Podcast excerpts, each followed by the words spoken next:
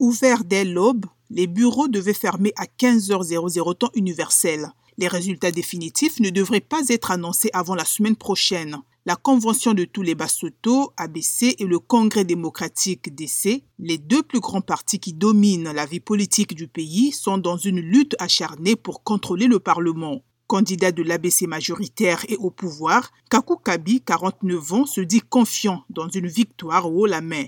Le DC est représenté par Matibeli Mokotu. Parmi les outsiders figure le favori Sam Matekane, un homme d'affaires de 64 ans qui a fait fortune dans les mines de diamants.